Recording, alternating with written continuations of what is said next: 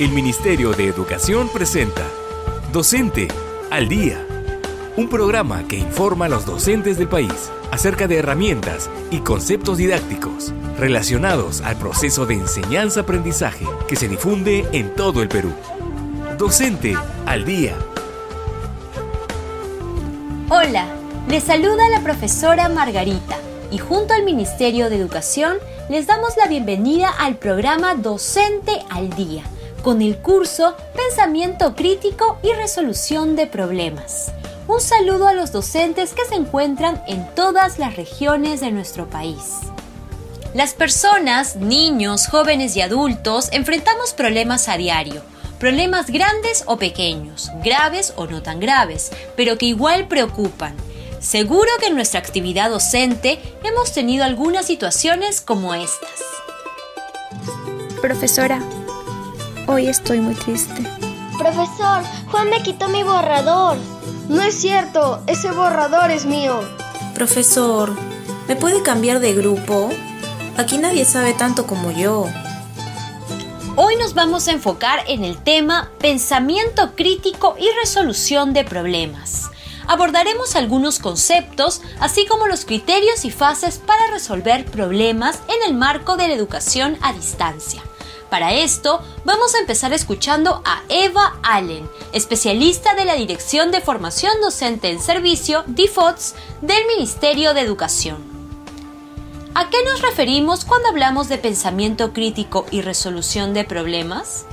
Al referirnos al pensamiento crítico y a la resolución de problemas, estamos hablando de la capacidad que tiene el estudiante de resolver problemas de manera informada, es decir, analizando cada uno de los aspectos relacionados a la situación, entre los cuales podríamos mencionar, por ejemplo, el contexto, plantea las causas, las consecuencias, entre otros. Ello le permitirá poder plantear posibles soluciones y asumir así de manera responsable aquella solución que él haya elegido y en todo momento fundamentar sus decisiones de manera sustentada, con aportes teóricos o a partir de aquellas, aquellos datos o información que haya podido adquirir de la, del análisis que haya hecho de la situación problemática presentada.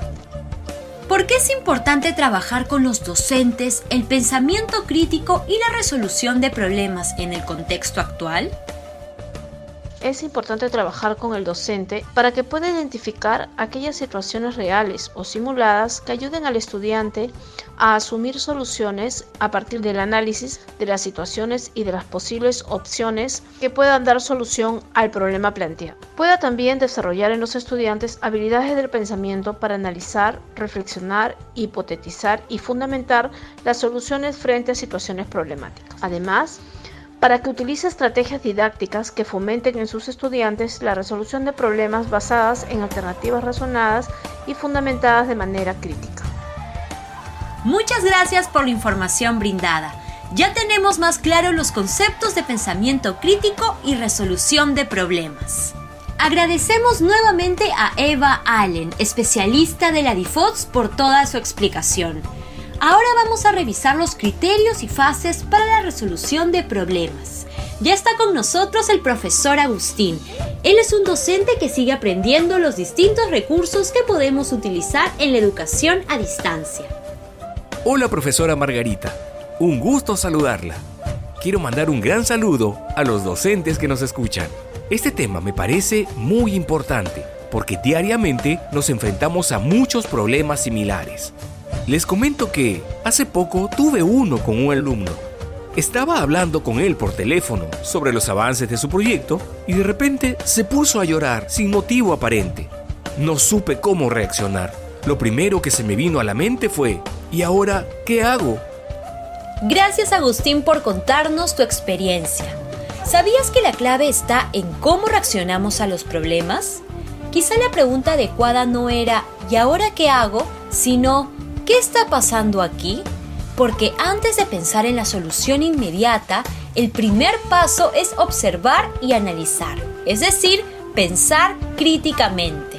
Mm, eso quiere decir que lo que pude haber hecho es hablar con él en ese momento para saber qué estaba pasando y tener más información para poder ayudarlo. Además, podría trabajar en clase estas emociones, como la tristeza, a través del diálogo o dinámicas grupales, proponiendo que los estudiantes puedan compartir algo al respecto para analizar las situaciones y sacar conclusiones. Claro, Agustín. Sin embargo, lo más importante es que los estudiantes puedan pensar críticamente y poner en práctica la resolución de problemas. Así es, profesora. Entonces, ¿cómo podemos reconocer cuando estamos pensando de manera crítica? Se han identificado un conjunto de criterios muy útiles denominados estándares intelectuales universales. Estos sirven para verificar la calidad del razonamiento crítico sobre cualquier situación o problema. Podemos ayudar a que nuestros estudiantes logren cumplir estos criterios cuando piensan, según su edad, con algunas preguntas que sean como una especie de voz interior que guíe su pensamiento. A esto ayuda las preguntas de clarificación. Profesor, ¿puede explicar un poco más la tarea? ¿Me puede precisar cómo es? Preguntas de exactitud. ¿Es eso cierto? ¿Cómo se puede verificar? Preguntas de precisión. ¿Puede ofrecer más detalles? ¿Puede ser más específico? Preguntas de relevancia. ¿Cómo afecta eso al problema o a su posible solución? ¿Qué relación tiene con la pregunta? Preguntas de profundidad. ¿En qué medida la respuesta contesta la pregunta en toda su complejidad? ¿En qué medida considera todos los problemas del asunto? Preguntas de amplitud. ¿Habrá otra forma de examinar la situación? ¿Habrá que considerar otra perspectiva? Preguntas de lógica. ¿Tendrá sentido esto que dice? ¿Se desprende de lo que se dijo antes? Con estas preguntas es posible identificar los problemas, comprobar y realizar validaciones de las soluciones propuestas y además ayudan a ampliar la información obtenida. Gracias por los ejemplos. Entonces, ese tipo de preguntas pueden ser incorporadas en el sentido común del estudiante para pensar de manera crítica. Ahora, ¿nos puede explicar cuáles son las fases de la resolución de problemas? Claro que sí. Les cuento que las fases de la resolución de problemas desde la perspectiva de pensamiento crítico están relacionadas con el método del aprendizaje basado en problemas de Maastricht, el cual tiene siete fases. Primero, se toma conocimiento del caso o situación problemática y se clarifican los conceptos necesarios para asegurar la comprensión de todos. A continuación, escucharán al profesor Carlos y sus alumnos y notarán cómo y cuándo se presentan cada una de las fases. He observado que en los trabajos grupales no se ponen de acuerdo. ¿Saben a qué nos referimos con trabajo grupal? ¿Y por qué se originan los desacuerdos? Sí, profesor. Un trabajo grupal es cuando nos reunimos en equipo para hacer alguna tarea que nos han dejado en clase. Y los conflictos son las discusiones. Se dan cuando no nos ponemos de acuerdo. En la segunda fase se hace una lista de los aspectos del problema que necesitan ser analizados y discutidos con más profundidad. ¿Por qué se dan los conflictos? Vamos a hacer una lista de todos los aspectos de este problema. Lo que pasa, profesor, es que no nos ponemos de acuerdo. Mateo es muy mandón y quiere que hagamos solo lo que él dice. Entonces, tenemos que aplicar la tercera fase, donde se analiza el problema con sus características y posibles explicaciones en base a nuestros conocimientos previos. A ver, de la lista que ustedes han desarrollado, han mencionado que uno de sus compañeros es mandón. ¿A qué se refiere? Es que nos ordena a todos lo que tenemos que hacer sin preguntarnos. Cuarta fase. En base al análisis anterior, se formulan hipótesis de solución al problema y se identifica la información que necesita obtener. ¿Qué hacemos frente a esta situación? ¿Qué podríamos hacer para que no se generen conflictos en el grupo de trabajo? Entre todos, podemos tomar acuerdos para tratarnos bien y respetarnos. Y como necesitamos alguien que nos represente, podemos elegirlo por votación. Sí, y también cuando nos reunamos en grupo, podríamos trabajar en base a una agenda con los temas pendientes del trabajo y que todos respeten.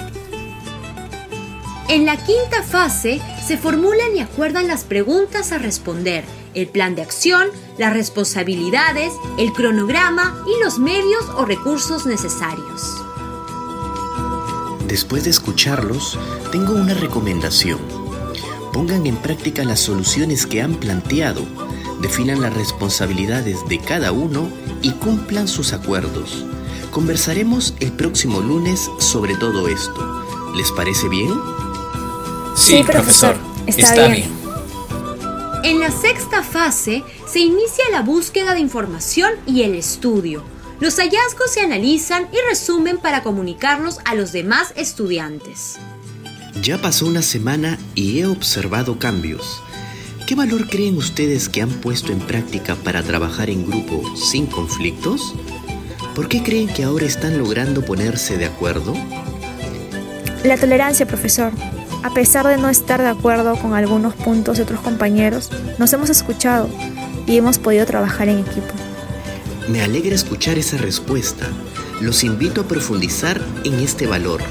¿Qué es la tolerancia y qué beneficios nos proporciona?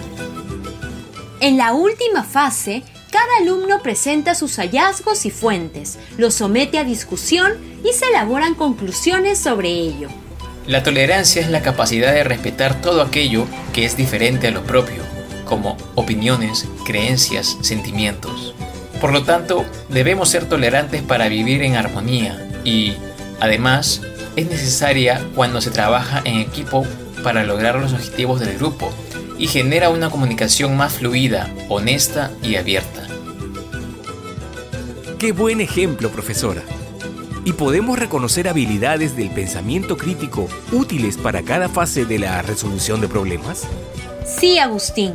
Les cuento que algunas de las habilidades que pueden desarrollar los estudiantes cuando piensan de forma crítica son análisis de los hechos, realizar deducciones y suposiciones, identificar, analizar y evaluar argumentos, elaborar conclusiones e identificar puntos de vista. Muchas gracias, profesora. Ahora tengo más claras las ideas sobre este tema. Qué bueno, Agustín. Ya estamos en la parte final del programa. Hoy hemos hablado sobre el pensamiento crítico y la resolución de problemas. Estas son las conclusiones del tema. El pensamiento crítico propicia la activación de procesos, estrategias y representaciones útiles para resolver problemas, tomar decisiones o aprender nuevos conceptos. La resolución de problemas es aquella actividad cognitiva que busca soluciones para resolver una situación en específico. Resolver problemas de forma crítica implica analizar la situación para encontrar distintas soluciones y posibilidades que tenemos para enfrentar dicho problema, así como de las consecuencias de estas. La resolución de problemas desde la perspectiva del pensamiento crítico comprende siete fases, las cuales están involucradas a un conjunto de habilidades por las que atraviesa una persona cuando enfrenta un problema. Antes de despedirnos, les quiero dejar la siguiente pregunta. ¿Saben cuáles son las estrategias para promover la resolución de problemas con pensamiento crítico a través de la educación a distancia? Nos vemos en nuestro próximo programa. Y recuerda, docente, en el lugar donde te encuentres, eres muy importante para el crecimiento y desarrollo del país. Este programa está destinado a que tu labor se fortalezca y, a pesar de las circunstancias, nunca se detenga. Hasta la próxima semana. El Ministerio de Educación presentó Docente al Día.